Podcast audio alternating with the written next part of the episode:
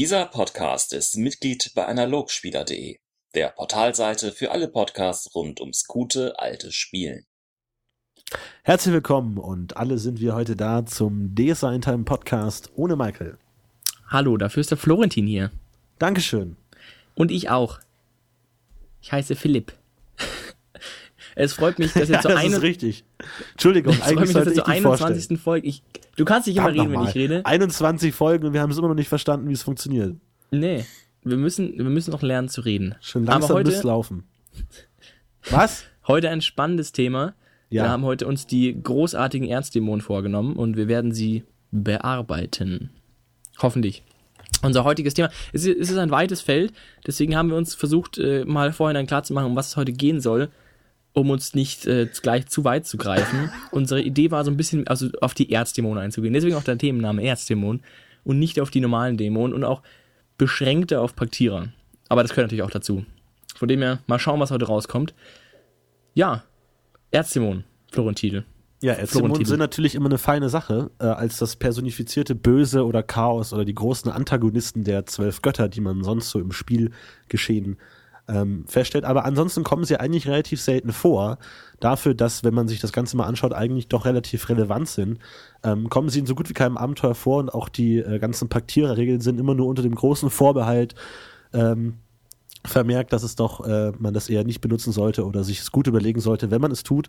Und deswegen kommen sie eigentlich häufig nur als äh, der böse Paktierer, als Endboss des Abenteuers oder als ganz entfernte irgendwie wissenschaftliche Entitäten vor.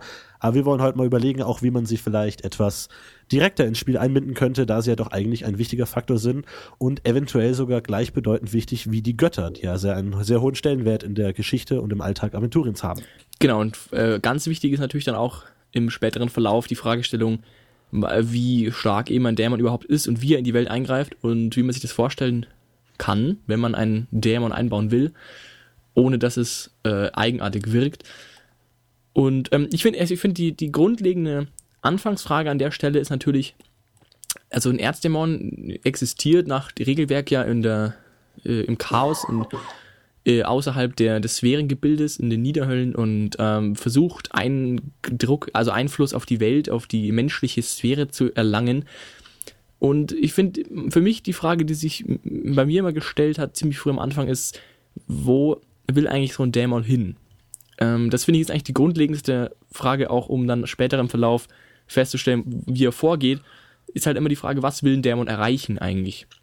Ich meine, es steht geschrieben irgendwo, dass es steht geschrieben, ja, ähm, dass die Dämonen im Wesentlichen eigentlich dieses ganze Sphärengebilde zum Einsturz bringen wollen. Ähm, stellt sich also die Frage, wollen Dämonen Chaos und Zerstörung anrichten, um die Sphäre zu infiltrieren und dann alles kaputt zu machen, was sich drin befindet? Könnte sein. Andererseits gibt es sowas wie die schwarzen Landen, in denen die Dämonen ja auch einen relativ wichtigen, äh, ja, liturgischen Faktor einnehmen. Oder auch andere Kulturen, die dämonische Götter anbieten und ähm, dergleichen. Also stellt sich natürlich auch die Frage, wollen sie vielleicht Herrschaft? Wollen sie, wollen sie kein Chaos, sondern wollen sie genau das Gegenteil? Wollen sie Herrschaft? Wollen sie Land und Menschen kontrollieren? Und natürlich die dritte Frage, äh, wollen sie einfach äh, das, was die ganze, was der große Glaubenskrieg überhaupt ausmacht, wollen sie Seelen sammeln? Wollen sie eigentlich nur Seelen für ihre große Armee sammeln, mit deren sie dann gegen die Götter vorgehen können? Oder was auch immer anders anderes tun? Ähm, das sind die drei Punkte, die ich für mich immer nicht ganz klar sind, was jetzt ein Dämon eigentlich will. Und ich meine, das ist natürlich das große Paradox, wenn du umgehst und sagst einfach, die, die Dämonen sind aus dem Chaos entstanden und wollen Chaos. Das ist halt immer schwer, weil du kannst irgendwie per Definition nicht wirklich Chaos wollen, weil alles, was du willst, musst du irgendwie in der Agenda formulieren und musst irgendwelche konkreten Ziele haben, sonst bist du völlig untätig und dann ist es schon kein Chaos mehr. Und ich meine, allein aus den Fakten heraus wissen wir, dass es sowas wie Paktierer gibt, also dass Menschen und Erzdämonen in irgendeiner egal welcher Weise irgendeine Verbindung eingehen, daran muss der Erzdämon ja ein Interesse haben, sonst würde er es nicht tun. Also muss er anscheinend irgend ähm, entweder die direkte Einflussnahme auf die Sphäre der, der auf die Dere-Sphäre haben und da irgendwie seine Macht zu verbreitern oder Einfluss zu haben, oder er will einfach nur die Seele äh, dieses Menschen haben. Jetzt ist, stellt sich natürlich die Frage, warum braucht ein Erzdämon diese Seelen und warum kann er sie sich nicht einfach besorgen?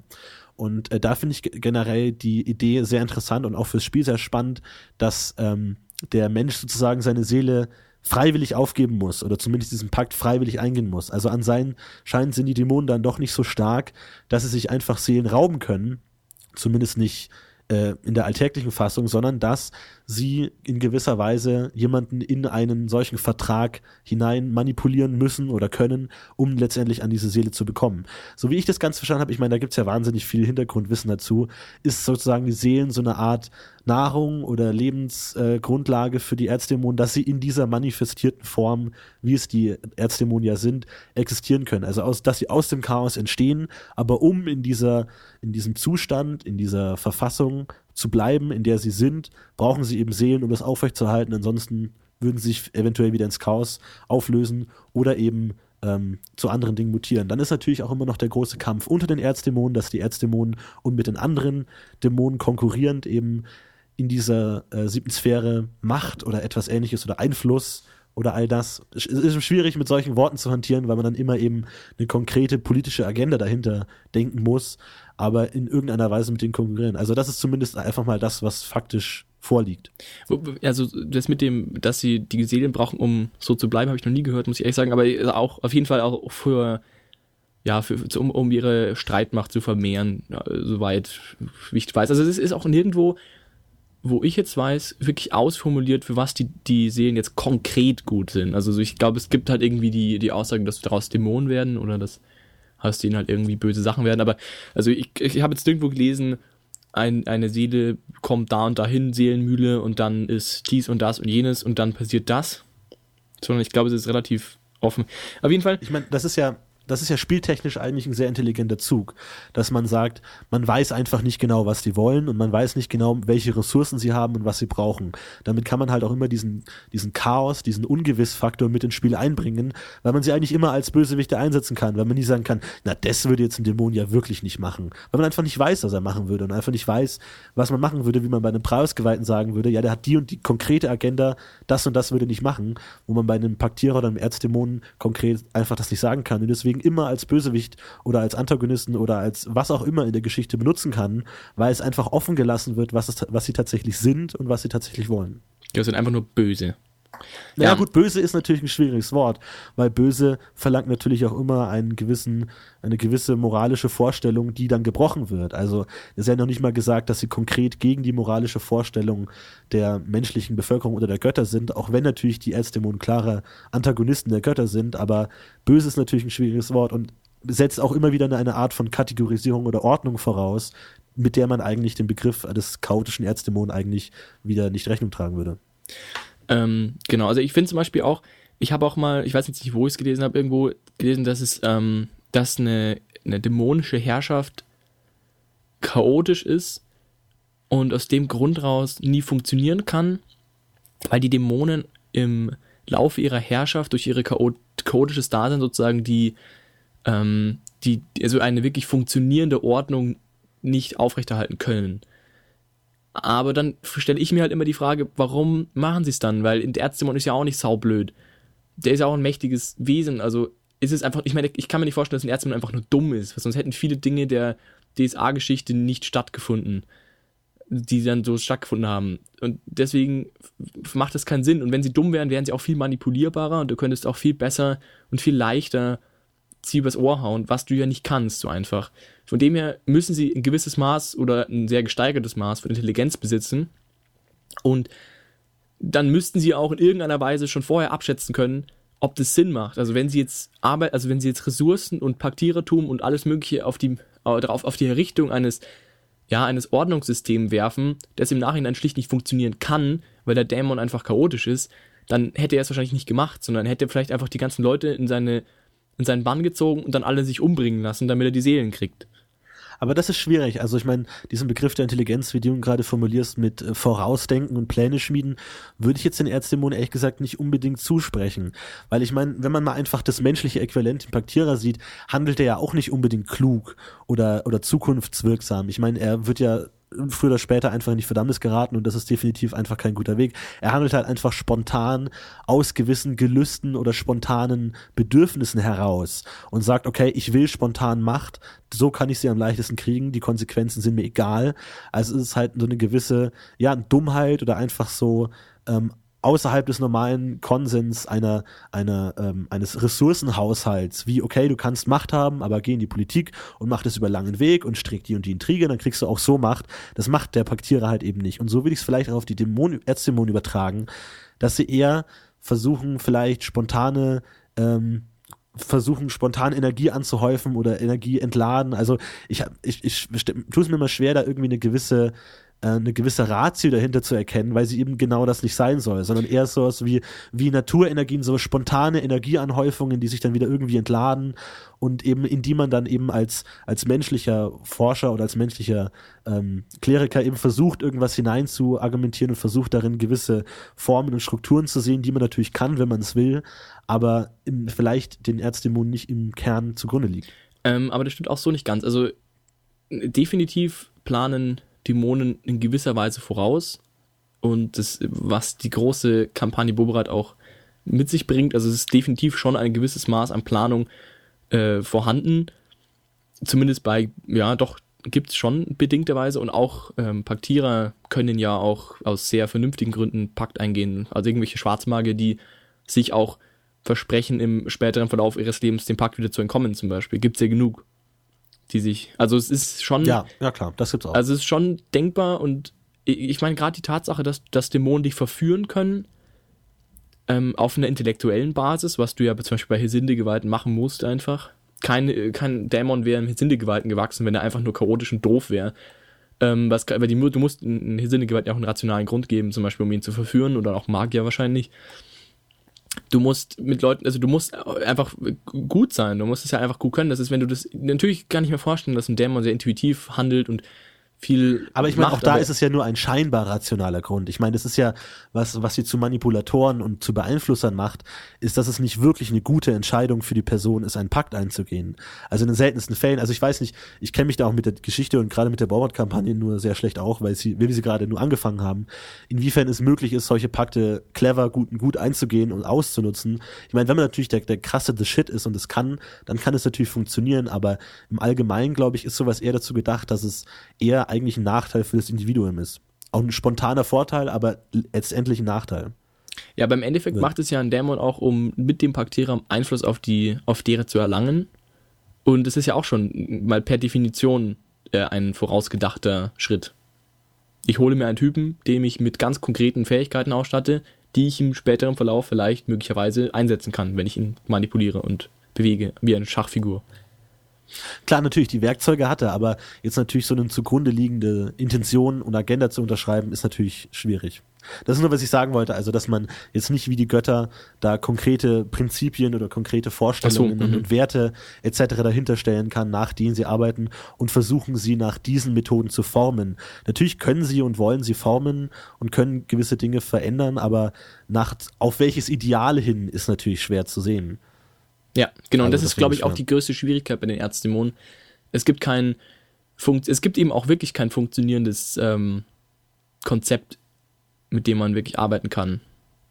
Es gibt halt einfach nur, ähm, ja, genau. Also ich finde, daraus entsteht auch ein bisschen irgendwo auch die, die Ansicht, dass Dämonen oder das Erzdämonen in ihrer Existenz eigentlich nur übersteigertes Empfinden darstellen. Also dass sie ja nur dann auftreten, sobald du mit deinem, mit, mit den Leuten an die, an, ja, ein übersteigertes Maß an, an, an in, in, ja, an Perfektionismus oder an Idealismus trittst zum Beispiel. Oder an sehr Minimales. Also, dass du, solange du dich in der Norm bewegst, mit der Erzdämon wenig am Hut hast, und sobald du aus der Norm heraustrittst, die, die Aspekte von Erzdämon ansprichst. Zum Beispiel eben, wenn du für Gerechtigkeit stehst und es komplett übertreibst und der Hunde, also wenn du der, der Meinung bist, du musst jeden, jede, ja, alles was mit Gerechtigkeit, also muss jedes, jede Strafe muss, muss gerichtet werden, bist du ja schon ziemlich schnell bei Rache. Eben ja, bei. Guter Punkt, wo wir jetzt auch ein bisschen auf den Einfluss auf Sterbliche kommen und den vielleicht den Unterschied zu Göttern und Erzdämonen anreißen können. Eine Formulierung, die mir da sehr gut gefallen hat in, in den Kommentaren von Tom, war, ähm, ich paraphrasiere jetzt, äh, Erzdämonen sind bösartige Einflüsterer in Momenten der seelischen Schwäche. Und das finde ich eigentlich ganz schön, diese, diese Idee, dass sie eben sozusagen in Anführungszeichen so schwach sind, dass sie immer gewisse Momente der Schwäche eines Individuums ab abpassen müssen. Dass sie nicht generell Einfluss auf jemanden haben können, sondern ihn nur ge immer gewisse Schwachstellen ausnutzen können. Ich meine, rein physisch in Anführungszeichen stehen ja die, die, die Götter in der, glaube ich, fünften Sphäre oder so, ihnen einfach im, im Weg und können sie so nicht durchlassen. Das heißt, sie müssen immer irgendwelche äh, Schwachstellen, also ich glaube, das wird in irgendeiner Quelle angesprochen, von wegen äh, auch was äh, Sternformationen und so angeht, wenn da irgendwelche günstigen Formationen sind, können sie besser da durchschlüpfen als sonst und dass sie eben auch bei den Menschen immer gewisse Momente abpassen müssen, um auch immer in diese, ich sag mal, in den, durch den moralischen Verteidigungswall eines normalen Menschen durchzukommen, um ihn da sozusagen an die Essenz zu kommen, immer Situationen ausnutzen müssen. Also da würde ich sie auch klar schwächer als ähm, Götter werten, weil sie immer darauf angewiesen sind, gewisse Schwachstellen ausnutzen zu müssen. Aber ich finde, ich finde, das kann ich mir genauso gut andersrum vorstellen. Wenn du in den schwarzen Landen bist, muss ein Gott das genauso. Ja gut, also aber da, da, da ist halt die, der, der Wall sehr dünn und da kommen eben Dämonen einfacher durch. Und da ist es halt einfach nee, nee, von aber, der... aber ich meine, da ist es genau andersrum. In dem schwarzen Land, wenn du bist, musst du ja eher, musst du dich ja eher schon bemühen, dass du irgendeinen Segen raushaust. Was ja mehr oder weniger das andere Äquivalent ist. Also, ich meine, ich würde es eher darauf zurückführen, dass halt die, die grundsätzliche Stimmung in der, in der Welt einfach so göttergeprägt ist, dass es halt schwieriger ist, eben mit einem Dämon anzukommen. Also, dass es für einen Dämon schwierig ist, Einfluss zu nehmen, wie du es formuliert hast oder wie Toms formuliert hat, sehe ich da auch so. Aber ich finde, es ist eher eine, also nicht auf der Stärke der Dämonen beruhend, sondern eher auf einer, ähm, auf einer Gesellschaft beruhend, auf der gesellschaftlichen, auf dem gesellschaftlichen Glauben beruhend und auf den Grundsätzen und auf den moralischen Grundsätzen, die in, der Gesellschaft vorherrschen. Mhm. So würde ich es eher formulieren. Mhm. Also du meinst dann sozusagen, dass in, in Gebieten, wo die Götter eher fern sind und ihre Lehre eher unbekannt sind, dass dann diese Momente der seelischen Schwäche häufiger auftauchen sozusagen und, und sie mehr Angriffsfläche für Dämonen bieten oder halt auch andersrum, dass in, in den Gebieten eher diese Momente seelischer Stärke oder seelischer Vollkommenheit, wie die Götter sie eher wollen, seltener aufkommt. Genau, ich würde, also dass genau, eher eine Balance ist, ja. Genau, ich, genau, ich würde es anders formulieren, wie du es gerade gesagt hast. Also ich glaube, ich würde es nicht seelische Schwäche formulieren, sondern Nähe zu der zwölfgöttliche Moral. Mhm. Momente der Ferne sozusagen von dieser. Das heißt, wenn du einfach grundsätzlich den zwölfgöttlichen Moral etwas weiter wegstehst, bist du auch anfälliger. Und deswegen zum Beispiel ist auch in den Wildermagen, die ja noch vor kurzer Zeit, ich weiß nicht, wie aktuell der Stand ist, aber vor kurzer Zeit ja auch noch ziemlich anarchistisch geprägt war, ja auch die dämonische und natürlich auch namenlose, da an der Stelle natürlich auch ein sehr großer Vergleich, aber das ist noch ein anderes Thema, aber die dämonische Präsenz deutlich präsenter, weil du halt einfach auch mehr Verzweiflung hast und die Moralvorstellung der Götter wird weniger zum Tragen kommen und deswegen Alternativen wie die Dämonen deutlich leichter Fuß fassen können.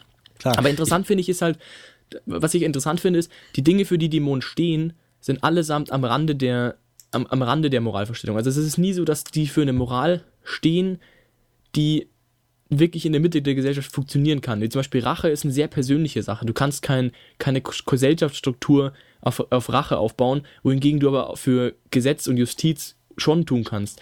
Und ähm, also die, die, die Punkte, die Dämonen ansprechen, sind einfach grundsätzlich schon mal per Definition einfach am, ja, eben am Rande. Zum Beispiel auch Nagach, der, der, der irgendwie für die blutige Hatz steht und sagt, ich will ein, ein, ein Opfer so lange jagen, bis es vor Erschöpfung stirbt, so ungefähr, und nicht nicht einfach erjagen und, und schnell beenden, was einfach nicht funktionieren kann in einem, im größeren Maßstab. Es ist einfach ein sehr persönliches Ideal, das er da anspricht, was man ja auch an den Paktierern dann sieht, die dann effektiv diese Ideale ja übernehmen oder teilweise übernehmen und auch dann immer sehr kaputte Persönlichkeiten darstellen und auch nicht in einem gesellschaftlichen Kontext wirklich funktionieren. Mhm. Ich meine, wir haben ja schon, als wir über die Götter gesprochen haben, dass sie gerade durch die verteilten ähm, Interessengebiete so eine gewisse Allegorie menschlicher Tugenden sind. Also für jede Tugend gibt es einen Gott und so dann eben äquivalent die Erzdämonen eine Allegorie menschlicher Schwächen oder, oder ja, ja. Sünden sozusagen. Ähm, ja, du würdest jetzt sagen, also die, die Theorie ist ja in gewisser Weise, dass es sozusagen ähnliche Tugenden sind, nur eben übertrieben sozusagen, nur eben im Extremen. Es würde auch erklären, warum, äh, wie es auch heißt, dass jeder äh, Geweihte oder jeder Anhänger eines Gottes auch zumindest einmal Bekanntschaft mit dem Gegenpart gemacht hat, weil es eigentlich, sag mal, auf eine, auf einer ähnlichen, ähm, auf einer ähnlichen Linie, auf ein ähnliches Ideal hinstrebend ist, aber eben ohne dieses moralische Korsett, das irgendwann sagt, okay, weiter geht's nicht, hier ist Ruhe. Und genau. eben die Erzdämonen bieten eben die Möglichkeit, da eben grenzenlos diesem Ideal nachzugehen. Genau, ja doch, das ist eigentlich relativ passend, ja. Also es bietet einfach den, den, den Ausweg ähm, sich um gesellschaftliche Normen nicht mehr, oder um die, also um eine ja, gesellschaftliche Moral nicht mehr scheren zu müssen, genau. Ähm, Na gut, gesellschaftlich ist es hier schwierig. Also ich meine, ich weiß nicht, wie gut das funktionieren würde, aber es ließe sich ja auch eine Gesellschaft ähm, denken, zumindest, die auf den Grundsätzen der Erzdämonen äh, basiert. Also auch eine Vergeltungsjustiz würde in gewisser Weise funktionieren.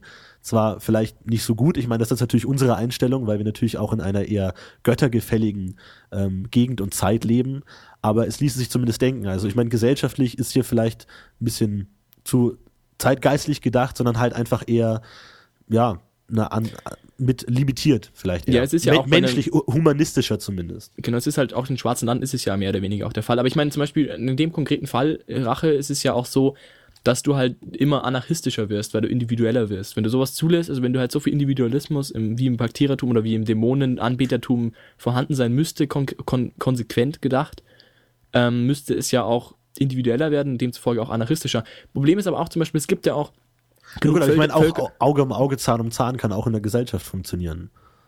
Ja, aber es ist halt dann anarchistischer. Also du hast halt dann weniger Ordnung von oben. Du hast es halt, also es hat persönlich. Okay, ist weniger reguliert, ja, stimmt. Genau. Ähm, aber es gibt da zum Beispiel auch genug ähm, genug Völker und zum Beispiel alte Echsenrassen, soweit ich weiß, oder auch neue noch. Ich weiß jetzt nicht genau, wie, wie das bereits konkret ist im Glauben, aber da gibt es ja auch ähm, zum Beispiel Charybdorot als, als, ähm, ja, als Gott der Meere ist ja schon auch vertreten gewesen und wurde ja auch demzufolge angebetet also er übernimmt er ja, kann er ja, also können die Erzdämonen aber auch sehr gut und einfach die Götter auch an der Stelle ersetzen. Das scheint ja gut zu funktionieren und auch, und soweit ich weiß, in den Güldenlanden, wo ich jetzt nicht so der Profi bin, aber die scheinen ja auch, das große Imperium scheint ja auch an Charybdoro zu beten.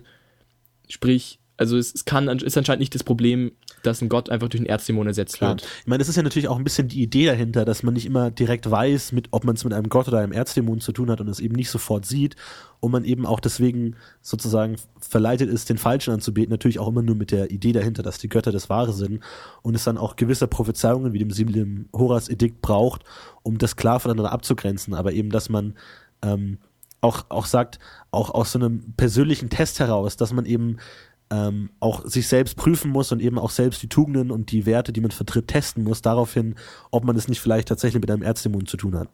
Weil man das ja eigentlich in der Regel nicht will.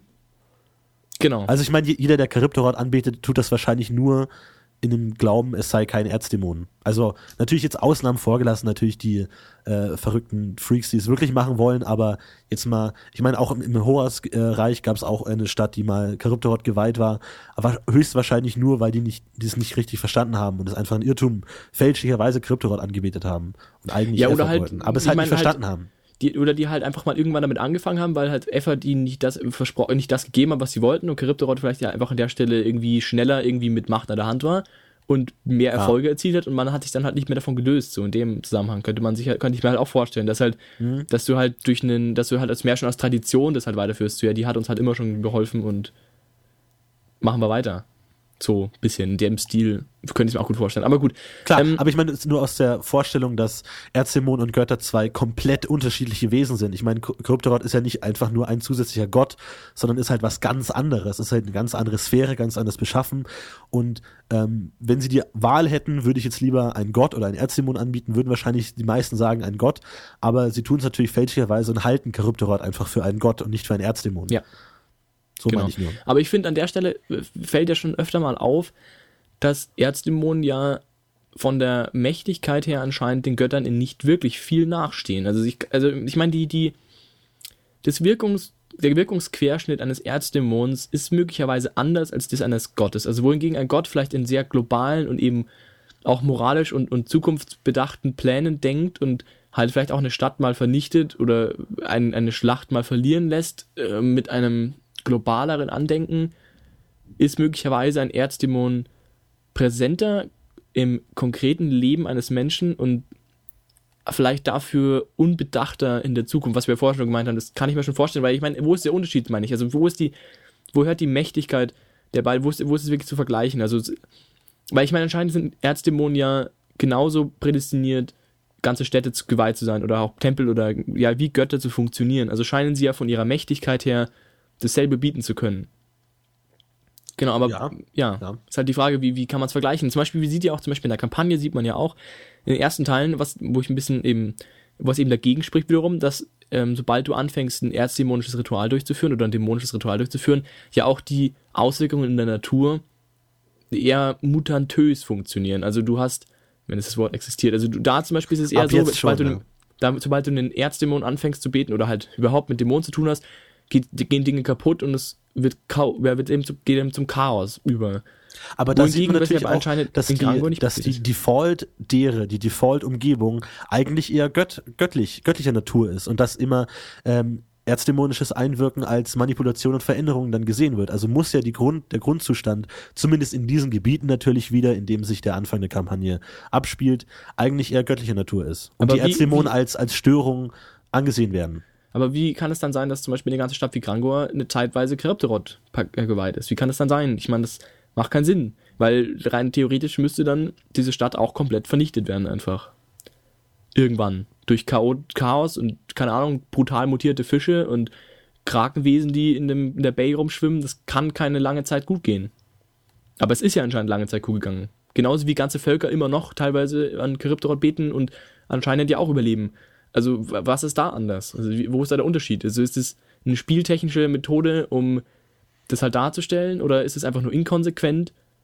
Das ist eben, ja. Das ist eine schwierige Sache. Ich meine, man kann es natürlich so ein bisschen damit argumentieren, dass vielleicht in solchen Momenten, wo die Götter schon Position bezogen haben, die Erzdämonen auch versuchen, direkt die Götter zu verdrängen oder anzugreifen und zu bekämpfen. Wohingegen in einem Gebiet, wo jetzt vielleicht noch niemand Position bezogen hat, die Erzdämonen durchaus die ersten sein können und diesen Platz auch gut ersetzen können. Und nur wenn sie tatsächlich gewaltsam versuchen, in diese Welt einzudringen, sie dann eben Verwüstung und Tod hinterlassen müssen, weil sie eben nur gewaltsam rein können. Wohingegen, wenn sie gleich schon anfangen und von Anfang an dort sind, es ja gar nicht nötig haben. Ich meine, es wurde auch immer wieder beschrieben, wie eben die tatsächlich äh, Antagonisten sind und auch versuchen direkt eben den Einfluss der Götter zu mindern und eben versuchen direkt ihre Anhänger zu schwächen und damit dann eben gewaltsam versuchen, ihnen zu schaden. Okay, Also verstehst du, was ich meine? Ja, also wenn sie heißt, wenn versuchen, jetzt- den wenn- Einfluss der Götter zu verdrängen, dann müssen sie eben gewaltsam und zerstörerisch sein. Wohingegen, wenn sie von Anfang an, wenn es überhaupt niemanden gibt, gegen den sie kämpfen müssen, dann brauchen sie auch keine Tentakelmonster, die in der Gegend rumschwimmen und irgendwas kaputt machen, weil sie ja schon haben, was sie wollen. Das heißt, wenn, wenn jetzt ein Missionar kommen würde und ein ganzes Dorf davon überzeugen würde, dass Kryptorot die bessere Wahl ist, dann würde das ohne Probleme funktionieren und das Ergebnis wäre eigentlich nur eine neue Sozialstruktur und keine Wirk und möglicherweise besseren Fischfang, aber Ja, keine. wenn nicht, wenn nicht Effort da schon vorherrschend war. Also wenn Effort da vorherrschend war und da vielleicht irgendwo ein Tempel rumsteht, dann wird es natürlich schwierig, weil dann wenn der Einfluss der Erzdämonen also- natürlich auch aggressive Natur ist. Geh, geh davon aus, du kannst das Dorf umstimmen komplett und alle finden jetzt, sind jetzt machen ihren Effort-Tempel zum Kryptorot-Tempel und der Geweihte feiert jetzt Kryptorot. Ich meine, das ist nur meine spontane, in, äh, intuitive Idee und man müsste natürlich auch irgendwie überlegen, wie dann ein Erzdämon oder Gott ein, ein Gebiet taggen könnte, so von wegen, das ist meins, da bin ich jetzt fest. Aber ich würde auch sagen, dass es sich hauptsächlich auf dem, dem Brauch und dem Glauben und den Traditionen der dort lebenden Menschen bezieht. Und wenn das dort akzeptiert wird, dann kann das vielleicht so funktionieren. Ja, das glaube ich nämlich auch, also nur das einzige wirklich Begründung. Und das finde ich ist aber dann auch einfach zu wenig vertreten, weil dann, also dann finde ich, sollte, sollte ein dämonisches Wirken noch viel subtiler sein, als ich es lesen kann. Also dann, dann fällt es mir immer schwer, das so, ähm, so zu sehen, weil in den meisten Publikationen, die ich so zur Hand genommen habe, ist es halt dann schon immer so, dass dämonisches Wirken auch mit einem mit einer Umweltveränderung einhergeht und das macht ja dann eigentlich nicht unbedingt immer Sinn. Also so ein bisschen so, die, die Helden finden heraus, dass komische Bäume wachsen und das ja ganz komisch ist und alles verknorrt ist und so. So ein bisschen die Richtung. Ähm, Also macht dann- offensichtlich erzdämonisch, ja. das macht dann in dem Fall keinen Sinn, weil vor allem würde der Ärzte würde ja an der Stelle auch seine eigenen Anhänger unterlaufen, weil er ja seine Natur kaputt macht und halt mit Dingen sie in Kontakt bringt, die schlicht und einfach gefährlich sind für seine Anhänger. Ja, es wäre interessant, wie das da konkret in Grangor abgelaufen ist, weil ich meine, da werden ja auch mal Effort-Geweihte aus anderen Städten vorbeigeschaut haben und da, dass es niemand gemerkt hat, dass da irgendwie was falsch ist. Aber vielleicht ist es halt einfach da auch der unglaublich guten Täuschungskunst von Kryptorot geschuldet, die ja kein Interesse hat, da klar unterlegen aufzufallen und dann vertrieben zu werden. Aber Aber ich meine, Ja. es ist ja auch, also von, also das ist ja auch offensichtlich bekannt gewesen damals. Also es ist halt jetzt nicht so, dass die Welt das nicht wusste, so, ups, ach, das ist ja gar nicht Effort, sondern es war schon offensichtlich, dass es nicht Effort ist. Gut, aber Kryptort war jetzt nicht als ungöttliches Wesen so. Genau, es war halt einfach gedacht, weil bewusst. eben das Ziel im Horus Genau. Ich meine, es braucht ja anscheinend eine direkten Klärung der Götter, zu sagen, das sind wir und das sind nicht wir. Ansonsten checken es die Menschen von selber anscheinend nicht, wer jetzt wirklich Götter sind und wer Erzdämonen. Deswegen, wie du schon erwähnt hast, ist es schwierig nachzuvollziehen, dass dann Erzdämonen immer so offensichtlich auftreten. Weil sie müssen es ja so subtil getan haben, dass es bis dahin, bis es tatsächlich geklärt wurde, niemand wirklich verstanden hat, dass das eine offensichtlich gut, ein gesunder, fruchtetragender Baum und die anderen offensichtlich schlecht, ein toter, äh, kranker Baum ist. Genau. Ähm, ich finde, da, da kommen wir auch dann gleich an den Punkt, wie, wie mächtig Erzdämonen überhaupt sind. Also, ich meine, das Problem ist, finde ich, auch in der DSA-Welt, dass, ein- dass Götter klerikal sind, sprich mit Karma-Energie funktionieren und auf einer ganz anderen Ebene ähm, agieren können, wohingegen ein Erzdämon as, also astral, also magisch ist. Und ich finde, das ist allein schon auch schwierig, die, Mächtigkeit Erzdämon gegen Götter einzuschätzen, weil es auf einem anderen Gebiet funktioniert und man sich so schwer vergleichen kann und auch in den Regeln ist einfach nicht so ganz funktioniert, dieses, ähm, dieses, diese Magie-Kamale Unterscheidung. Es gibt da schon paar Regeln, aber es ist einfach nicht so kontinuierlich durchgezogen und funktioniert, ist ja auch nicht dafür gedacht, dass du wirklich mit Kamal-Energie gegen Astral-Energie kämpfst, ist ja nicht wirklich vorgesehen.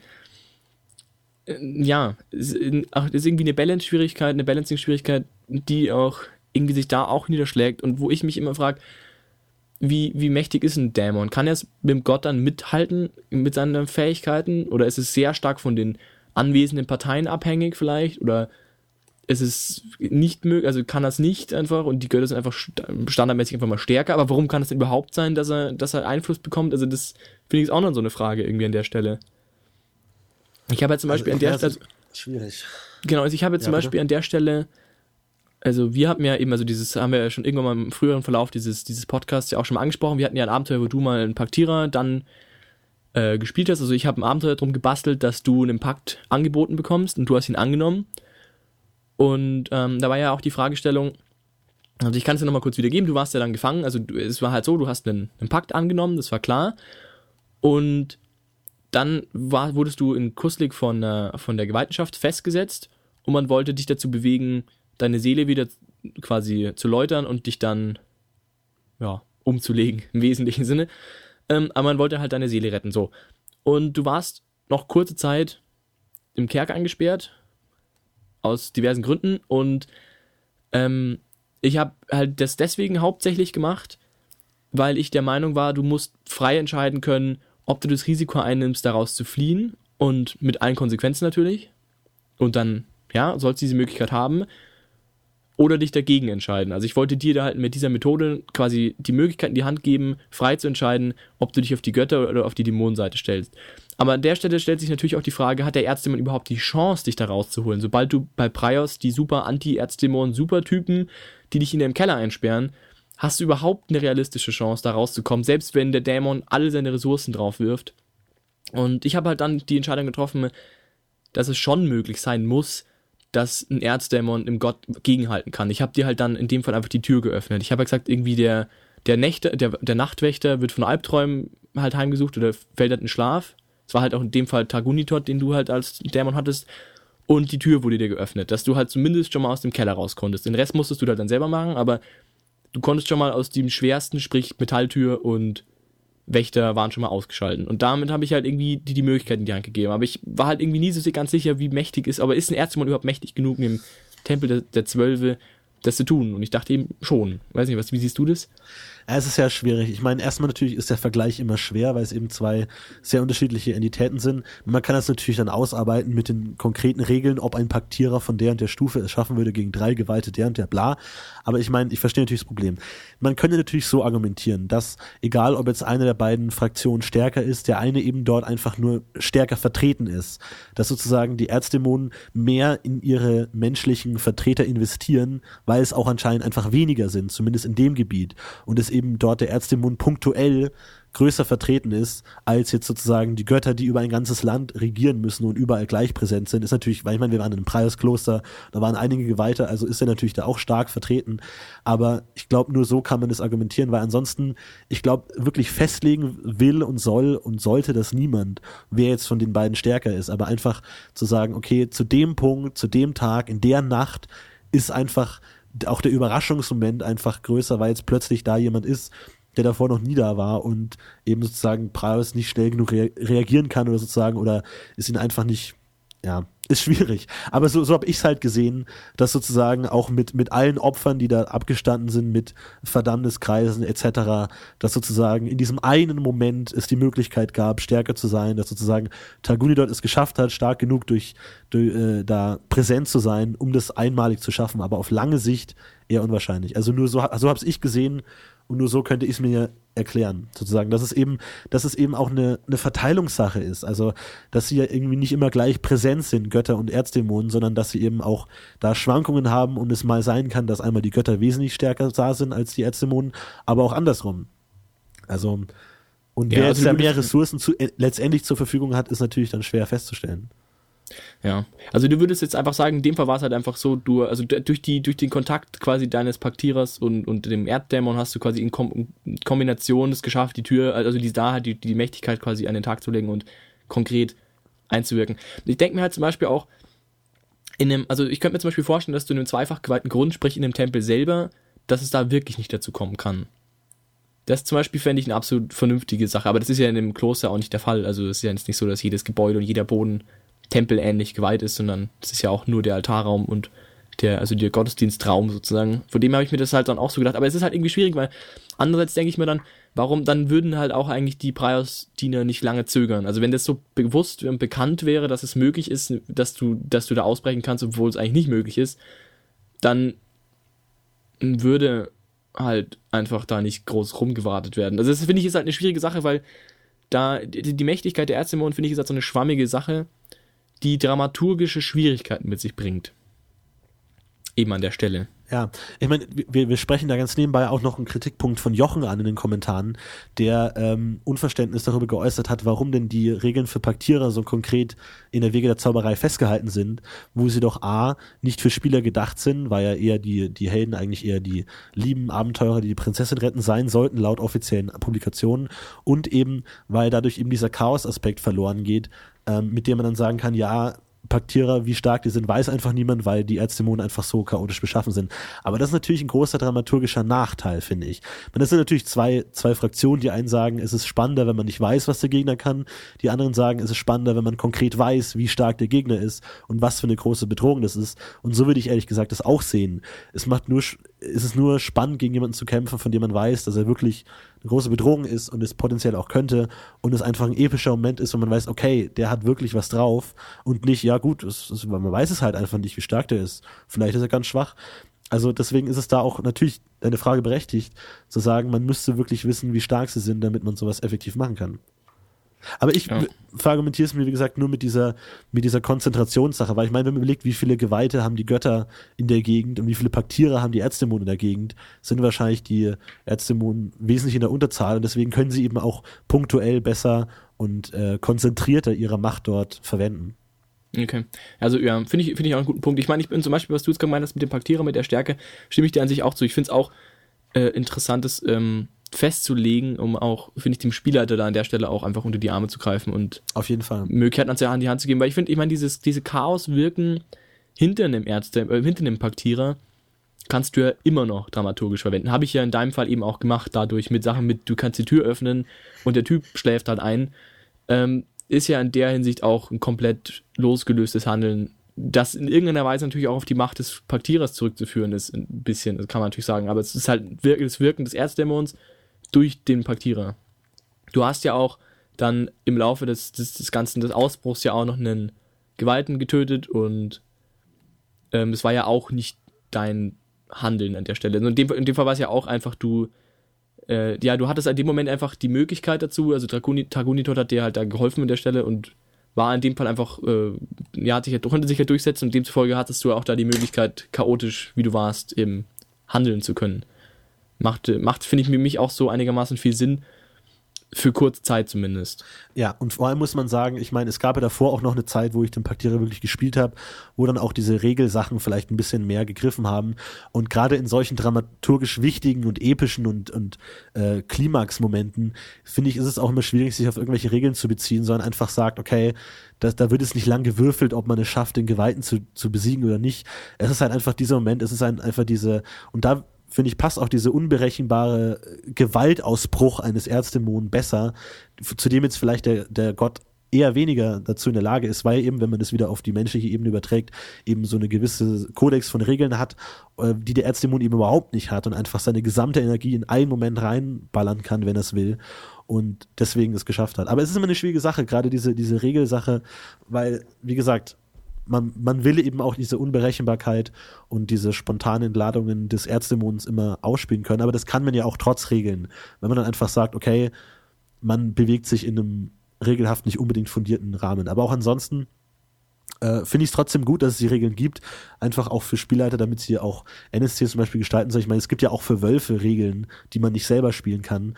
Und ich meine, unabhängig davon, ob jetzt in offiziellen Publikationen die Heldengruppe als Friede, Freude, Eierkuchen, ich meine, DSA bietet ja trotzdem die Möglichkeit, auch eigene Abenteuer zu bauen oder auch äh, offizielle Abenteuer eben nach dem eigenen Gusto zu verändern. Deswegen finde ich es auf jeden Fall eine gute Sache, dass es diese detaillierten Paktregeln gibt, weil man auch einfach einen viel besseren Eindruck davon hat, was so ein Pakt ist, weil ansonsten ist es ja eher sehr schwammig, man schließt ja jetzt einen Pakt und was konkret heißt es und so kann man sich eben auch daran orientieren, wie wollen zumindest die Autoren, wie, da, wie stark ein Paktierer sein sollte und ähm, was es überhaupt konkret ist.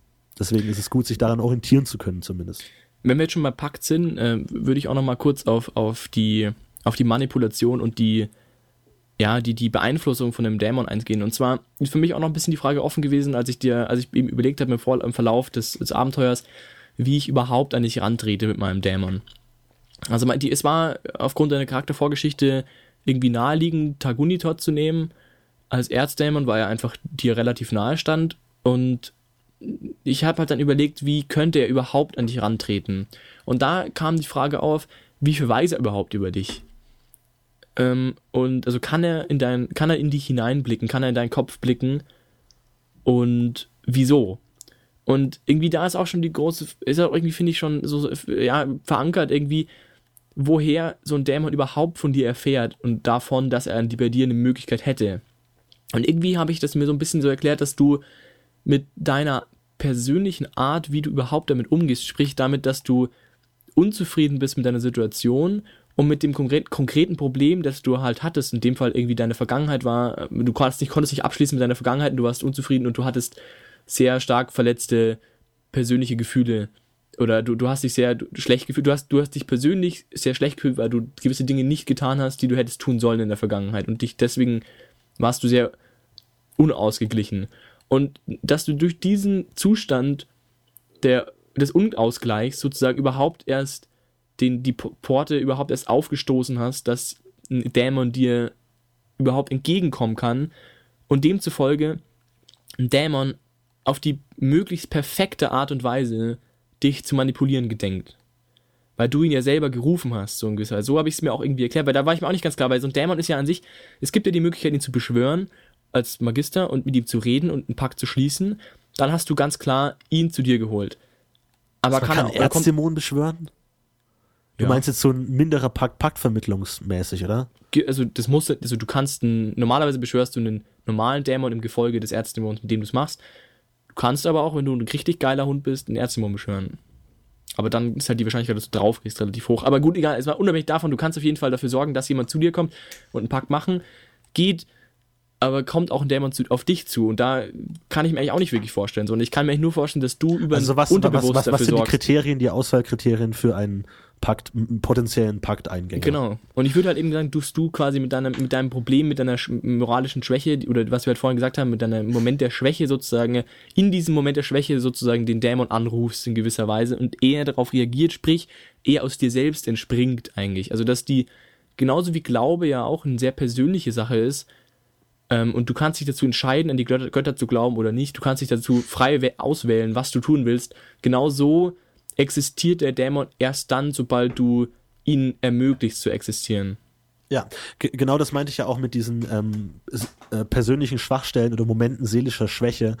Ähm, Würde ich generell einfach mal äh, so formulieren, also je ferner die Götter, desto näher die Erzdämonen. Also immer in den Momenten, in denen man sich auch gedanklich oder durch äh, Emotionen eben von der göttlich vorgegebenen Verhaltensweise abwendet, äh, werden eben die Erzdämonen präsenter auch in ihrem, ihrem Handeln. Ich meine, wenn man einfach das mal so ganz auf, wieder auf die psychologische Ebene bringt, dann ist ja eigentlich schon jede Form der Racheslust oder jede übertriebene äh, Liebestrieb etc. schon der Weg zu den dämonischen Kräften. Aber wenn man eben diesem oft nachgibt und eben wenn man auch sich oft durch sein Handeln ähm, auf diesen Weg begibt, wird man eben früher oder später, also ich meine, man kann es natürlich auch wieder abstrakt sehen, wie man möchte, dass sozusagen jede kleine Situation, in der man rachsüchtig sein könnte, ein kleiner Anfangstest eines Erzdämonen ist und sich dann eben wie bei so einem Casting immer weiter durchsteigert, bis man dann tatsächlich das, äh, das macht, was einem tatsächlich dazu verleitet, so in diese moralischen Untiefen zu verfallen, dass dann der Erzdämon die Chance hat, tatsächlich einen Pakt anzubieten.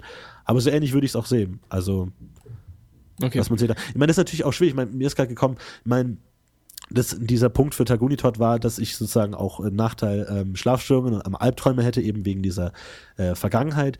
Ähm, also du würdest dann auch schon klar sozusagen unabhängig von diesem chaotischen Prinzip da wirkliche äh, Kompetenzgebiete abgrenzen. Also sozusagen Tagunitot kann es eher sehr gut durch äh, Albträume und solche äh, unterbewussten Dinge machen, weil eben dagegen, äh, oder nee, weiblich, ne? Die Tagunitot. Ja.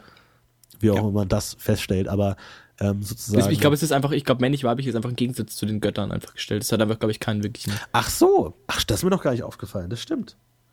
Das ist gut. Danke. Wieder was gelernt. ja. ähm, also du würdest da auch äh, direkte Kompetenzen verteilen. Ja, schon.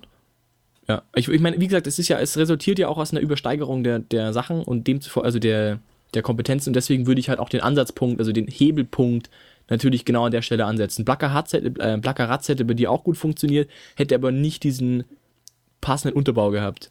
Und ich, ich finde, dass, dass deine persönliche Nähe zu einer gewissen Domäne, in dem Fall Boron, dir den Konflikt Boron-Targunitot auch nahelegt. Also sprich, dass du dich auch persönlich dann eher mit der Targunitot identifizieren kannst und er dir auch mehr helfen kann vielleicht, weil er einfach in deiner seelischen Verfassung schon stärkeren Einklang gefunden hat und schon eine bessere Harmonie mit, deinem, mit deiner mit deiner Seele sozusagen schon mal von Haus aus hat und darauf resultierend besser aufbauen kannst. Ich meine, was ich auch noch meine, ist halt so ein Dämon, der quasi persönlich für dich erscheint und der ein fucking Genius ist, wenn es darum geht, Leute zu manipulieren, der müsste ja eigentlich auf die maximal perfekte Art und Weise dich verführen. Ich meine, ich denke da zum Beispiel immer so an die klassische Fight Club Nummer, wer den Film gesehen hat.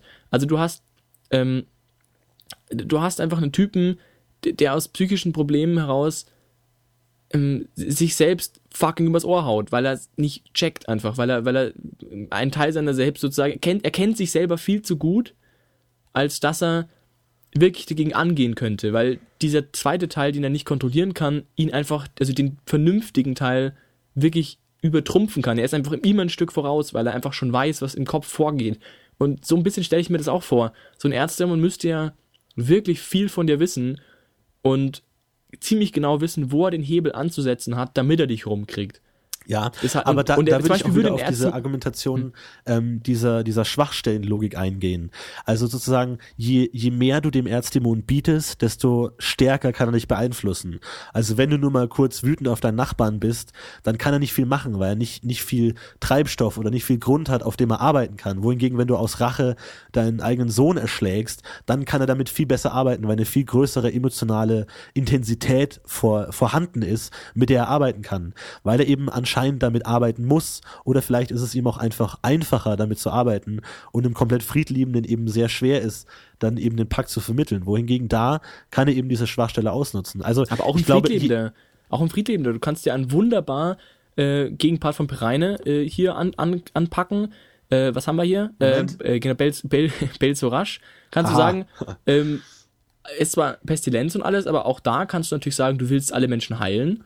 Also hier, nimm dieses Mittelchen, damit wirst du sie heilen. Es kann ja genauso funktionieren. Also auch einen sehr friedlebenden Menschen ist ja damit ganz gut was geboten. Im Sinne von, rette alle Menschen der Welt ist dein Anliegen, ja, kann ich dir helfen. Es gibt keine moralischen Barrieren mehr, du kannst jeden retten. Das Problem ist halt nur, du musst daneben halt, äh, keine Ahnung, andere Dinge opfern. Halt entsprechendes Erzdämons, dann muss man sich halt überlegen. Aber mhm. was ich meine ist halt vor allem, dass du, dass es halt sau schwer sein muss, einen Dämon zu erkennen, wenn er dich verführt. Also es muss verdammt schwer sein, finde ich einfach. Es muss wirklich eins der schwierigsten Sachen sein, überhaupt festzustellen, dass ein Dämon gerade am Werke ist. Und das, er sich, er darf das, das, sich eigentlich kaum zeigen bis zu dem Punkt, wo er dir den Vertrag vorlegt und sagt, hier, hier musst du unterschreiben. Bis zu dem Punkt wirst du sehr große Schwierigkeiten haben und der wird das, und der wird dieses, diesen Wische erst dann vorlegen, sozusagen, wenn du schon so weit bist, dass er ziemlich sicher ist, dass er dich kriegt. Ja, zwei Punkte. Erstens wollte ich dann noch kurz darauf eingehen, wegen dieser Domain-Zugehörigkeit, dass natürlich ein sehr cleverer Schachzug ist, ähm, dass eben der passende Erzdämon sozusagen dich angeht, weil er sich ja natürlich auch oft in der ersten Herangehensweise als entsprechende Gottheit tarnen wird. Und es natürlich auch für das Individuum nachvollziehbarer ist, warum sich plötzlich Boron bei ihm meldet, als wenn sich plötzlich Firun bei ihm melden würde, mit dem überhaupt nichts zu tun hat. Aber wenn man eben oft Albträume hat und da mehr, offensichtlich mehr Probleme hat als andere, ist es nachvollziehbar, warum plötzlich Mo Boron sich zu Worte meldet. Ähm, eben dadurch kann eben auch der Erzdämon besser Einfluss nehmen, noch dazu. Und aber ansonsten würde ich schon sagen, dass es immer aus einer moralischen Schwäche herausgehen sollte. Und wie gesagt, wenn jemand irgendwie sagt, ich bin so von Rachelüsten äh, eingenommen ist, er sagt, ich würde alles tun, um nur meine Rache zu stillen, dass dann eben der entsprechende Erzämon auch schon relativ äh, aggressiv vordringen kann, sagen, ja, okay, gut, wenn du das ernst meinst, bitteschön. So, und eben sich auch immer daran orientieren muss und eben, wenn er eben nur, nur kleine, sozusagen, kleine Köder dem Erzdämonen wirft, dass er eben dann auch nur kleine Angebote bekommt und umso subversiver. Wohingegen jemanden, der da eben schon am Rande der Verzweiflung steht, ist eben schon wesentlich den, den, direkteren und auch schlechteren Pakt anbieten kann. Also ich meine, das, das ist, ist sehr schwer nachzuvollziehen, wie das direkt bei dem Pereine Erzdämon aussehen soll, sozusagen aus dem Willen heraus Gutes zu tun, Schlechtes zu tun, irgendwie keine Ahnung, ihn bewusst mit einer Krankheit anzustecken um eine andere Krankheit, ich weiß es nicht. Also sehr schwierig nachzuvollziehen, aber auch da würde ich sagen, muss eine gewisse, wenn auch kleine moralische Übertretung stattfinden oder zumindest ja. irgendeine Schwäche oder Sünde. Ja, okay. Ja, stimmt, sehe ich ein, es muss auf jeden Fall eine moralische Schwäche sta stattfinden, aber ich finde dann, sobald du eine ernstzunehmende Schwäche aufweist, also jetzt nicht nur durch bin wütend auf meinen Nachbarn, sondern wirklich eine, eine wirklich ernstzunehmende Schwäche, finde ich, sollte ein Herzdämon absolut kompetent sein, dir das subtil beizubringen und auch mehrere Tage und Wochen und Monate an dir zu arbeiten, dass er dich soweit hat. Moment, aber ich, ich verstehe deine Argumentation ist. Also stellst du jetzt die Frage, warum ähm, macht es nicht so gut, obwohl er doch eigentlich sehr der Beste sein müsste? Ja, die Frage ist eigentlich eher, ich, mein, ich, ich finde eher, ich finde es eher deswegen so, weil mir das so wichtig ist, dass man den Erzdämon so darstellt. Deswegen versuche ich das zu unterstreichen, weil ich persönlich das mich damit beschäftigt habe, wie ich eben eine Verführung stattfinden lassen soll und ich mir persönlich das einfach unfassbar wichtig finde, dass es eben nicht so plump ist, dass irgendwie der Erzdämon kommt und sagt, hey, ich bin ein Erzdämon, ich biete dir folgendes, ich biete dir Macht, willst du diese haben? Fragezeichen. Ja, das wäre auch einfach, extrem dumm, eben weil der noch nicht bereit dafür ist. Genau, Klar, sondern natürlich. einfach viel, viel subtiler arbeitet und vor allem, und das finde ich ist absolut entscheidend aus der Logik heraus, dass er, dass jeder Erzdämon bei nahezu jedem Menschen nur darauf lauert, überhaupt angreifen zu können und bei der kleinsten Verfehlung versucht anzugreifen. Also selbst wenn der Bauer wütend auf seinen Nachbar ist, wird sofort, ähm, äh, wird sofort Blackeratz kommen und schauen, ob er irgendwie was machen kann. Natürlich nur in einem sehr minimalen Rahmen und natürlich nicht erfolgsversprechend, aber sollte das öfter stattfinden, möglicherweise wirklich irgendwann den Typen vielleicht so weit haben, dass er sich ein bisschen mehr auf die Blackeratz-Schiene stellt, ohne jetzt gleich einen Pakt einzugehen. Aber vielleicht, dass er das mehr zulässt oder was, dass er ihn vielleicht überzeugen kann, durch, durch ganz subtiles Einwirken, dass er eben möglicherweise immer wieder, ich meine, es kann ja zum Beispiel so allein schon so funktionieren, dass du, dass der Typ irgendwie, dass er, dass der Typ halt sein normales Leben lebt und gewisse Dinge ihm halt in Erinnerung bleiben, weil Blackeratz dafür sorgt, dass ihm halt gewisse Situationen besser in Erinnerung bleiben als andere und allein durch so eine ganz subtile Einflussnahme oder zum Beispiel, dass ihm auf, dass er halt dann seine Sinne, Sinne ein bisschen beeinflusst und er gewisse Dinge besser sieht als andere Dinge. Zum Beispiel, dass er sieht, dass ihm immer wieder auffällt, dass, sein, dass seine Tochter mit dem Nachbarssohn äh, eine Affäre hat oder was. Und er wird immer wieder darauf hingewiesen, weil, weil der Plackeratz dafür sorgt, dass, dass er es immer wieder sieht, dass es so durch so eine ganz subtile, unaufdringliche Eindru ähm, Einflussnahme bei ziemlich vielen Momenten versucht Einfluss zu nehmen und nicht nur bei denen, die sowieso schon kaputt gehen, sondern dass, dass die Erzdämonen viel präsenter in der alltäglichen Situation, Lebenssituation sind und eigentlich viel, viel mehr wie so ein geifernder Hund oder wie so, wie so ein Wolfrudel, sag ich mal, unten am Baum. Also einfach wie so ein. Auf Schwachstellen lauert. Halt auf, genau, ja. viel mehr auf Schwachstellen lauert und auch viel, viel aktiver daran arbeitet. Dass jeder Held eigentlich auch, sobald er vor einer moralisch schwierigen Entscheidung steht, direkt mit Erzdämonen zu tun haben muss. Eigentlich. Also du würdest auch erstens sagen, dass jeder jederzeit auch einen Pakt angeboten bekommen kann oder Kontakt mit einem Erzdämon haben kann und es nicht nur irgendwie mächtige Person oder wirklich jeder und dass es auch wirklich jederzeit präsent sein sollte. Ich meine, ist natürlich dann schwer tatsächlich praktisch umzusetzen, weil es Ja, ja, klar, natürlich ich meine, auch aber immer das ist spielerisch dann- Genau, spielerisch passt. ist das natürlich eine, ist das natürlich nicht unbedingt sinnig, aber ähm, ich finde, so stelle ich mir das halt vor und aus der Argumentation heraus entspringt halt auch meine Selbstvorstellung, also meine, meine Vorstellung von einem Dämon irgendwie aus diesem, aus diesem Bild irgendwie heraus. Also, dass Und halt ich mein- Dämonen einfach die Verkörperung einer seelischen Schwäche sind, die auch diese versuchen mit allen Mitteln zu, ja, zu kultivieren einfach. Mit, Ja. mit all ihren Mitteln. ich meine, das ist natürlich auch die Grenze wieder sehr schwer zu ziehen, ähnlich wie bei Magie, wo man dann sagt, okay, jemand, der sehr, sehr wütend ist, na- nach Taljezorn etc., der hat dann eben schon mehr Bekanntschaft mit, wie heißt der Kollege? Blackaratz gemacht Ja. als andere. Ja, würdest Ja, du sagen? Rachsucht eher, meinst du? Ja, Rachsucht meinst du eher an der Stelle, natürlich. Ja, Rachsucht, ja. Genau, sowas in aber das ist halt auch, das ist halt im kleineren Rahmen, eben wie in dem Fall, du bist halt rachsüchtig, halt nicht ausreicht, als dass er dir einen Pakt anbieten kann.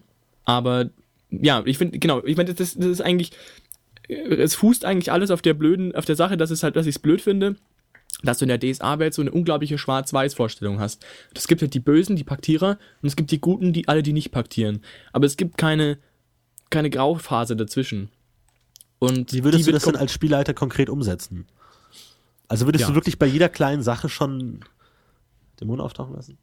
Nein, nein, nein, nein. Also das ist natürlich nicht, wie gesagt, das ist eine sehr subtile Ein- Einflussnahme. Aber ich würde auf jeden Fall, ähm, wenn ich eine Gruppe länger spiele und ich das Gefühl habe, dass einer da schon in so eine Kerbe reinschlägt, dass man das schon kultiviert und schaut, wie er reagiert, zumindest. Dass man solche Dinge vielleicht öfter mal anspricht. Zum Beispiel, wenn du jetzt wirklich einen Typen hast, der sehr jähzornig ist und so ein bisschen blutrauschmäßig am Start ist, dass man ihm halt vielleicht öfter mal mit, mit, mit Sachen konfrontiert, die ihn wütend machen können und dann halt schaut und wenn er halt davor drauf einsteigt, dass man das machen kann. Ich meine, natürlich ist es eine, eine Frage des Spielers und das ist natürlich eine, eine Spieldesign-Frage und das ist natürlich auch vor allem eine Frage, ob man sich damit befassen will.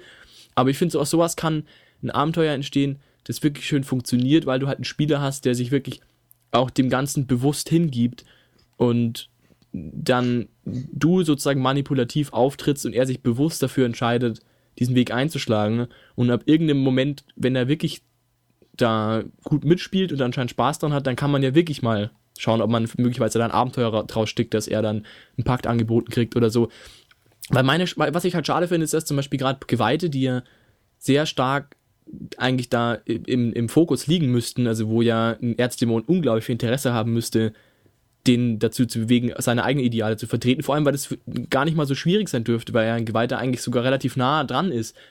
Ähm, da finde ich, da passiert einfach zu wenig und, und man sieht es halt, ich meine, klar, es ist halt schwierig, aber da, da, kann, da kann viel mehr dran gearbeitet werden, wenn es gut funktioniert. Vor allem finde ich, geht, bietet es auch nochmal eine sehr schöne Spielwiese für auch ähm, äh, Geweihte oder generell Götterdiener-Charaktere, ähm, nicht nur auf sich selbst bezogen, sondern die müssen, wenn man das jetzt so, so sieht und wirklich so umsetzen würde, dass, es, dass der Einfluss der Dämonen ständig präsent ist, dass sie dann eben auch ähm, direkter mit Dämonen umgehen in der Hinsicht, dass sie dann eben auch zum Beispiel ihre Gefährten warnen können, wie zum Beispiel, hey, pass mal auf, du bist ja rachsüchtig, pass mal bloß auf, Kollege, weil es kann gut sein, dass du damit schnell in andere Dinge abdriftest. Also, dass man dadurch sozusagen schon präventiv darauf hinarbeiten kann, dass sowas nicht passiert als Götterdiener, weil das natürlich katastrophal wäre.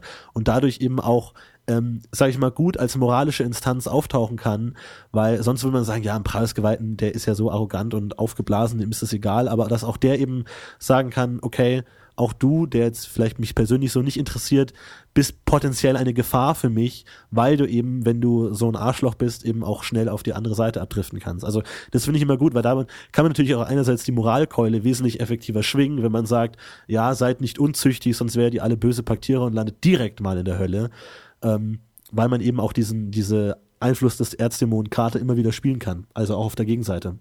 Ja, finde ich so. absolut, finde ich, Ich absolut man- genau. ich finde find das auch mal sehr ähm, interessant, weil man muss ja davon ausgehen, dass gerade bei bei groß angelegten Aktionen, die jetzt auch stark mit einer Gottheit zu tun haben, auch eben der Erzdämon auch präsent ist, wie zum Beispiel in der großen Schlacht, zum Beispiel, wo, wo ja Ronda-Geweihten wahrscheinlich oft vertreten sind, da eben auch gerade, wenn man, wenn es ins Gemetzel geht und in Blutrausch etc., dann eben auch Belhala eben auch sehr eine große potenzielle Gefahr bietet, weil eben das der Ort ist, wo eben sowas stattfinden könnte. Und wenn man eben tagelang äh, Blut überströmt, eben Leute umhaut, kann es eben auch leicht passieren, dass man dann eben einfach wahnsinnig wird und eben abdriftet und dass dann eben auch die Ronda-Geweihten da stark drauf aufpassen müssen, dass eben das nicht passiert, weil das genau. eben so gefährlich ist. Und deswegen ist ja auch zum Beispiel, macht es ja auch so Sinn, dass die Ronda-Gewaltenschaft zum Beispiel ganz extrem gegen Fernkampfwaffen sind und so, weil es halt unehrenhaft ist, weil es halt immer die Gefahr naheliegt, dass halt da Emotionen, äh, Emotionen gerührt werden, ne?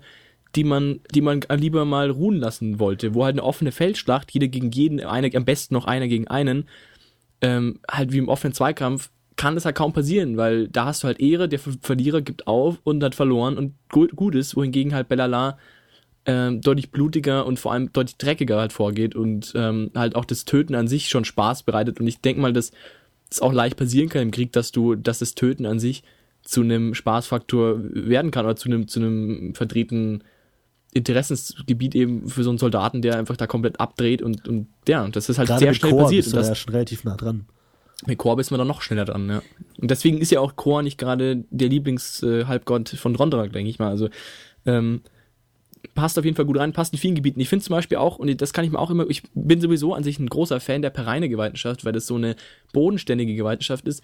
Auch da kann ich mir das super gut vorstellen, dass halt ein total ambitionierter Heiler, der einfach, oder auch von mir aus ein Ackerbehüter, also ein Typ, der, der nur ein Dorf mit Feldern beschützt, dass der einfach aus seinem Wunsch heraus, Leuten zu helfen, einfach nur Gutes zu tun, halt sich auf ein, vielleicht zu verrennt einfach irgendwie in seinen Vorstellungen, vielleicht auch, weil er nicht gut gelernt hat, es richtig zu machen, weil er halt ein Piranha-Geweihter auch mal gerne ziemlich bäuerlich sein kann, ähm, dass der halt einfach aus, aus seinem Wunsch heraus Gutes zu tun und vielleicht, weil zwei Kälber verstorben sind bei der Familie XY und er will ihnen was Gutes tun, stößt er irgendwie ja, halt auch vielleicht geleitet durch eine, durch, durch eine, durch eine erzdämonische Präsenz, die ihn halt mehr oder weniger auf Dinge aufmerksam macht, die er anwenden kann, entscheidet sich aber dann trotzdem, also er vielleicht ein Ärzte unterstützt, vielleicht indem er möglicherweise das richtige Buch zukommen lässt oder irgendwie eine bestimmte Textzeile in irgendeinem Buch auffällig ist oder ein Typ, ein richtiger Typ vorbeikommt oder sowas.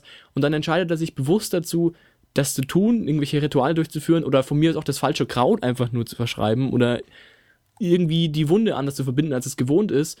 Und es funktioniert und er hat sich damit aber schon äh, irgendwie in irgendeiner Weise halt dem anderen, dem, dem anderen gegenüber schon, also dem moralischen Korsett sozusagen akzeptiere, was du hast, hat es schon verlassen an der Stelle, sondern er versucht manipulativ einzugreifen in die, in die Natur, in die, ja, in die Naturgesetze, sag ich mal, also in Geburtenkontrolle oder was auch immer und bringt deswegen auch Schlechtes über sein Dorf zum Beispiel, weil die Familie dann so viele Nachkommen hat, dass was auch immer das, das ganze Dorf in Ungleichgewicht stürzt oder die ganzen Nachkommen alle wütend sind oder halt emotional nicht, nicht ganz vernünftig funktionieren oder halt irgendwie sowas. Das kann ich mir alles gut vorstellen, was gar nicht so einen effektiv starken Einfluss haben muss, unbedingt. Also, dass du gar nicht jetzt unbedingt gleich sofort dämonisch pervertiertes Dorf, alles kaputt, sondern auch sehr leichte Einfluss eben hast und, und damit, dass zum Beispiel eben, wenn du jemanden mit so einer Methode vom Tod rettest, mit als Geweihte zum Beispiel oder als, als Heiler überhaupt, und nicht die, das, die Moral zulässt und sagst, ich habe diese Heilmethoden, die verwende ich, und wenn du darüber hinaus noch andere verwendest, die vielleicht schlecht sind, dass du dann auch,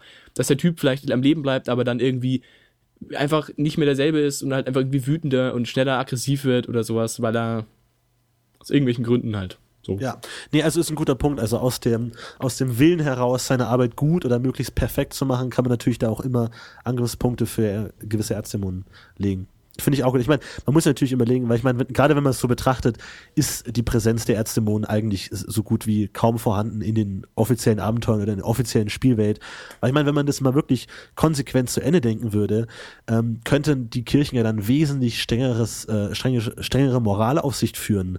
Weil ich sag mal, jeder, der irgendwie ein, äh, der, der rachsüchtige Wüterich der Stadt, der Stadt bekannt ist, könnten eigentlich schon die Preiskirche den guten Gewissens einfach verbrennen lassen, weil sie sagen, die Gefahr ist einfach so hoch, dass er Paktierer wird. Und wenn er Paktierer wird, dann ist ja mal wirklich was los. Und deswegen machen wir mal schon präventiv den, den kalt. Also Gibt's ich mein, ja auch, also Priesterkaisertum ist ja auch, war ja ein relativ krasses tyrannisches Regime, aber andererseits willst du ja auch Wissenschaft und, und, und die Freiheit des Menschen in gewisser Weise auch dulden und ähm, das ist ja auch ein Ideal der Götter. Wenn du zum Beispiel tyrannisch gegen jede Verbrechen vorgehst, ja. ist es ja auch wieder erzdämonisch in gewisser Weise. Von dem her. Ähm, Klar kann man dadurch durch den Willen Erzdämonen bekämpfen, natürlich auch gleich wieder direkt in ihr Gefilde reinfallen und somit Genau, wenn du unmoralisch Leute verbrennst, nur weil sie sich aufführen, ist es ja auch schon über dein moralisches Korsett hinaus. Nicht der Gerechtigkeitsanspruch von Preisgerecht, äh, gerechtfertigt. Stimmt schon, ja, ist richtig. Guter Punkt. Genau, und so kannst du das Ganze dann stricken. Ja, ja ich, ich finde diesen, diesen Punkt gut, dass auch in der, der Bekämpfung und Ausrottung des Einflusses der Erzdämonen eben auch die Gewaltenschaft und die Kirche eben da dafür zuständig ist, eben dieses, äh, diese, diesen Schutzschild der Moral eben in der Gemeinde auch aufzubauen und es ihnen auch wichtig ist, dass sie wissen, wo die Grenzen ist und ihren Moralkodex eben vertiefen. Ähm, auch vielleicht, ich meine es nur, natürlich ist es schon klar, aber auch für, für geweihten Charaktere und für Götterdiener-Charaktere, dass die eben auch ein direktes Interesse daran haben, dass alle sich an die Regeln ihres Gottes halten, weil sie ja wahrscheinlich gelernt haben, welche Folge es haben kann, wenn man das nicht tut. Und ich finde auch an der Stelle wird natürlich auch ein Weißmagier oder ein Paios-Gläubiger äh, deutlich spielbarer, weil er, weil er halt für Dinge eintritt, die wirklich realistisch, realistisch sind und vor allem, weil er auch einen Punkt hat, wann er aufhören muss. Wenn du so weiter denkst, dann ist ein Paios-Diener nicht komplett kompromisslos, sondern muss eigentlich an einer gewissen Stelle ja. die Vernunft ziegen. Und das finde ich macht das auch einfacher zu spielen, weil auch ein Weißmagier, der extrem gegen böse Magie kämpft, irgendwann sagen muss, okay, das machen wir jetzt trotzdem nicht, weil der hat jetzt nichts direkt falsch gemacht und wir können jetzt da nicht irgendwie ein, drauf los kaputt, alles kaputt hauen, weil es einfach auch wieder den falschen Leuten in die Hände spielt. Und damit finde ich, hast du immer einen vernunftbezogeneren Ansatz als ohne dem. Vor allem kann man dadurch auch diese, vielleicht ein bisschen von diesem kopfloser Fanatikerbild wegkommen, weil sie ja wirklich einen guten Grund dafür haben, dass sie wirklich wollen, dass penibel ihre Regeln eingehalten werden, weil sie eben auch konkret eben die Gegenseite fürchten. Also jetzt auch von der Spielbarkeit her meine ich, dass man damit immer argumentieren kann. Ich mache das nicht einfach, weil ich die Kirche cool finde und weil ich mich gerne an Regeln halte, sondern weil es wirklich gefährlich ist, das nicht zu tun. Genau, ein Schwarzmagier hingegen zum Beispiel ist genau andersrum, der sagt einfach, ich kann damit umgehen. Ich weiß von der Gefahr und ich, ich werde aufhören, sobald es zu gefährlich wird. Und das ist ja auch immer genau diese, diese schmale Grad, an dem man halt entlang wandert dann. Ja. Genau, also ich glaube, wir, wir formulieren damit unterbewusst die Aufforderung, baut mehr Erzdämonen in euer Spiel ein. Weil ich meine, es ist ja wirklich so, sie gehen unter. Ich meine, ich kenne die Namen nicht mal alle von den ganzen Erzdämonen, weil sie einfach so gut wie gar nicht auftauchen und wenn dann nur ganz selten in einer ganz äh, extremen Ausnahmerolle. Und eigentlich äh, sind es tolle Spielmittel, mit denen man gut ein Spiel auch äh, verbessern kann und interessanter gestalten kann und eben auch ein bisschen aus dieser DSA-Krankheit der Friedefeuer-Eikuchenwelt rauskommt und diese Gefahren wirklich auch äh, plakativ und anschaulich einbauen kann. Ja, vor allem, weil man das Böse halt auch da so personifiziert hat, einfach so schön und auch so spielbar und so vernünftig umsetzbar, wohingegen man halt sonst ähm, das Böse schwieriger, also so nicht schwieriger, so klar vor Augen hat man kann es halt auch agieren lassen, das Böse. Es kann wirklich selber Einfluss nehmen und selber Ziele verfolgen. Und das ist natürlich echt ein Bonus, den man in so einer Spielwelt hat, der halt echt toll ist. Auf jeden Fall. Und es ist vor allem auch viel, ich finde es auch viel, viel tragischer, wenn ein total netter, idealistischer Held oder äh, Held oder NSC, äh, gerade NSCs, ganz, ein ganz idealistischer NSC, zum Beispiel eben so ein klassischer Pereinegeweihter, der sein Dorf retten will, damit, also mit dieser netten Methode einfach Schlechtes über sein Dorf bringt, äh, finde ich, ist natürlich viel tragischer als äh, andersrum. Ich finde zum Beispiel, ich habe ich hab dieses ähm, Simias-Pokal, diese ähm, Fan-Artikel, sag ich mal, die ähm, wieder mal rauskommen zu gewissen ähm, ja, Sachen. Eben gab es jetzt einen über, über Meisterpersonen, über Bösewichte. Und was ich eine saugute Idee fand, war eine Travia-Geweihte, die, also die, eigentlich, die, die quasi Mündel betreut und, und halt also Waisenkinder und in ihrem extremen Wunsch Mündelkinder quasi durchzubringen, sich selbst an, wie noch immer, Lolgomod dann wahrscheinlich, oder ich glaube nicht ausgesprochen, einen Erzdämon verschreibt, der dafür sorgt, dass die Kinder groß werden, dass sie die Macht hat, sozusagen sich durchzusetzen und ihre Rechte einzusetzen, aber da quasi mit ihrem eigenen, mit ihrer eigenen Seele dafür bezahlt. Und der Erzdämon die wirklich einfach unterstützt und sagt, okay, alles klar, machen wir und für deine Seele halt, ne? Was ich einen total tragischen Helden fand und einen total tragischen Bösewicht, den ich eigentlich total cool fand und an der Stelle mich auch sehr unterstützt hat in meiner Vorstellung. Fand ich sehr schön. Auf jeden Fall, ja.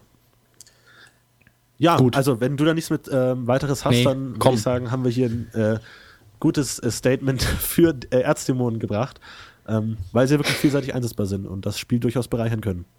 Genau, und wir werden auf jeden Fall mal noch auf die Dämonen selber und Paktiere eingehen, sprich Dämonendiener, Wie wir das konkret verpacken, müssen wir mal noch schauen. Aber ja, es ist auf jeden Fall ein großes Thema und wir werden das ähnlich wie die Götterreihe noch in weiteren Folgen besprechen. Also habt ihr natürlich auch hier die Möglichkeit, wieder durch Kommentare auf die weiterführende Diskussion Einfluss zu nehmen.